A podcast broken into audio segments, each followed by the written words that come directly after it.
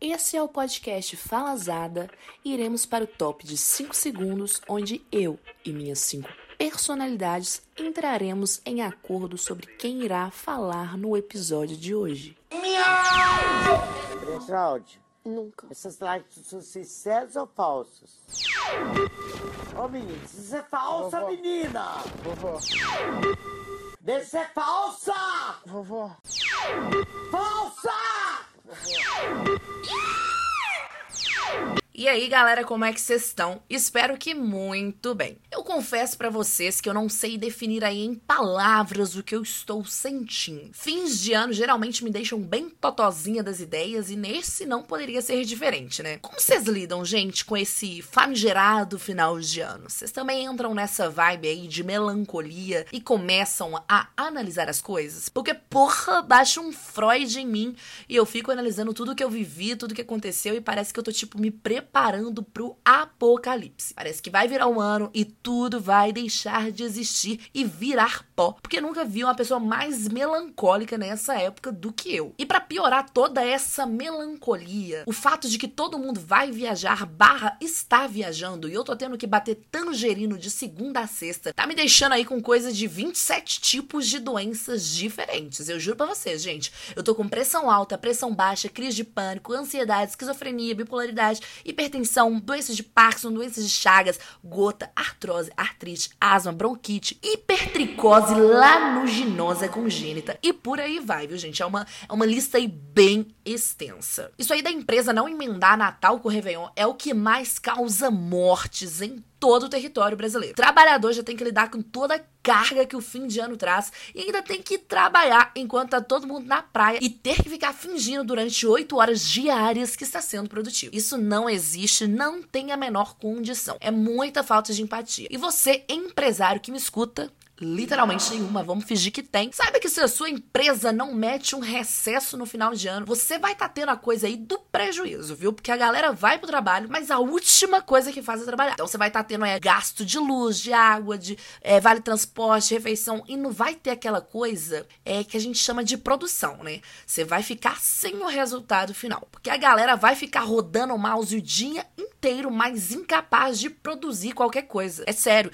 não existe a menor possibilidade de alguém ser produtivo depois do dia 20 de dezembro. É uma coisa aí que vai contra a anatomia do corpo humano. Não tem como mesmo. Por mais que a pessoa queira, o cérebro dela não responde aos comandos mais. É tela azul total. A pessoa tá tendo que enfrentar a fila de supermercado, ela tá tendo que comprar peru, fazer salpicão, ir em shopping para comprar presente e dividir de 12 vezes sem juros no cartão CA. Ela tem que pagar IPTU, IPVA, matrícula escolar, é seguro de carro, é lidar com toda a frustração de não ter feito uma unidade de coisa interessante no ano e tudo isso com a psicóloga de férias, tá? Não pode nem ir pra terapia chorar depois. É muita coisa que a gente lida nesse fim de ano pra ainda ter que se preocupar com ser produtivo do dia 20 de dezembro ao dia 2 de janeiro. E pra piorar a situação, esse ano o Natal e Réveillon ainda fizeram um grandíssimo favor de cair no fim de semana, que é pra gente não ter direito nem um mísero feriado durante a semana. Eu nunca vi tamanha crueldade em 25 anos de vida. É sério, gente. Então, assim, realmente a coisa da produtividade eu vou ficar devendo neste período. Não vai estar tendo como haver aquela entrega. Nós voltamos com a programação normal a partir do dia 2 de janeiro. Acho até que o Sindicato do Trabalhador devia entrar aí com a petição e declarar que é obrigatório que as empresas fechem durante esse período, porque eu tô pra morrer em coisa aí de 6 horas e 22 minutos por conta disso, gente. Mas enfim,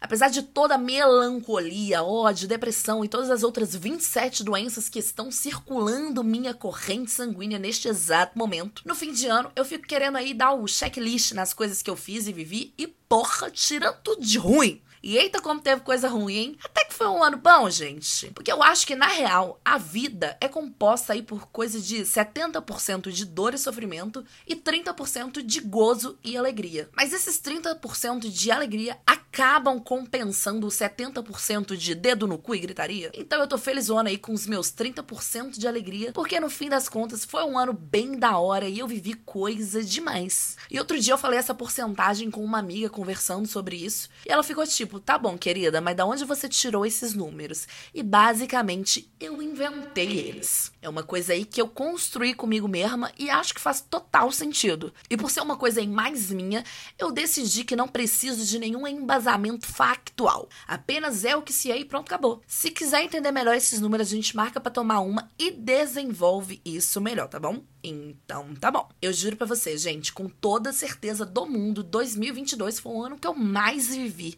Eita, como vive, hein? E viver é que nem droga, tá? Quanto mais você vive, mais você quer viver. E eu tô muito feliz de ter conseguido chegar neste lugar, porque viver já foi um grande peso para mim. Eita, que tá virando programa do Gugu isso aqui, minha gente. Mas sério, de vez em quando eu falo sério, viu? Deixa eu compartilhar com vocês um pouco da seriedade que habita em mim.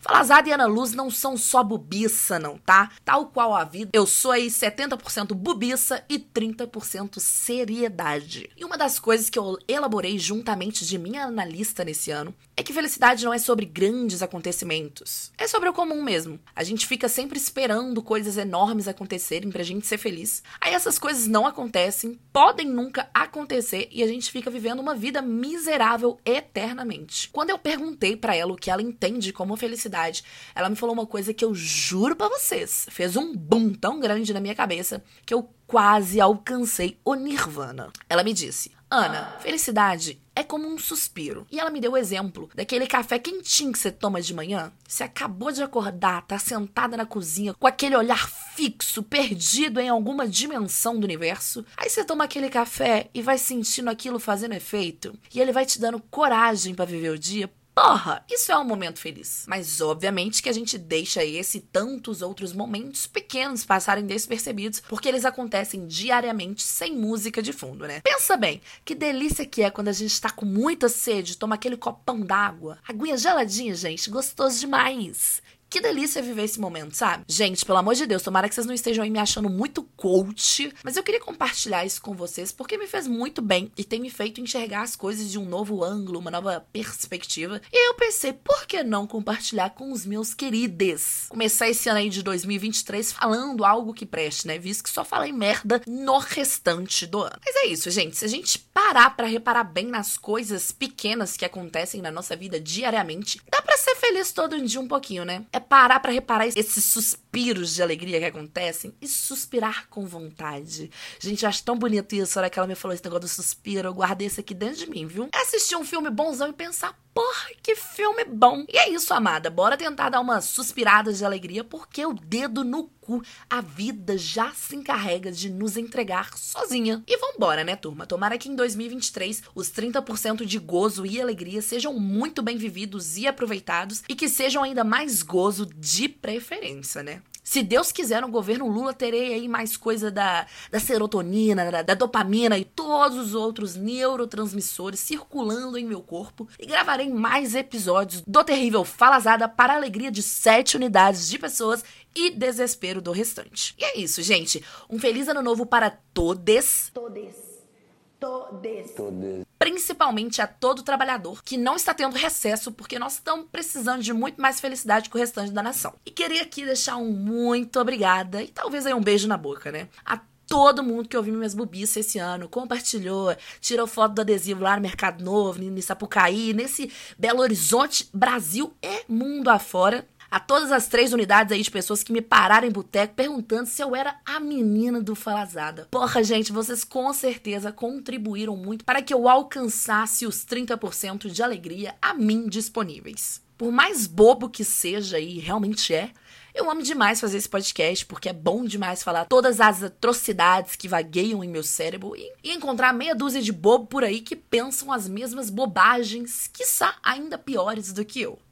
Então é isso, gente. Muito obrigada e 2023 nós estamos aí de volta com muito dedo no cu e gritaria. É defesa do direito do consumidor, comentários sobre reality shows, fofoca e prometo trazer muito conteúdo sem pé nem cabeça em 2023. E é isso, valeu. Um pouquinho. O que me alivia é saber que eu não ofendi ninguém, não gritei com ninguém, não desmoralizei ninguém.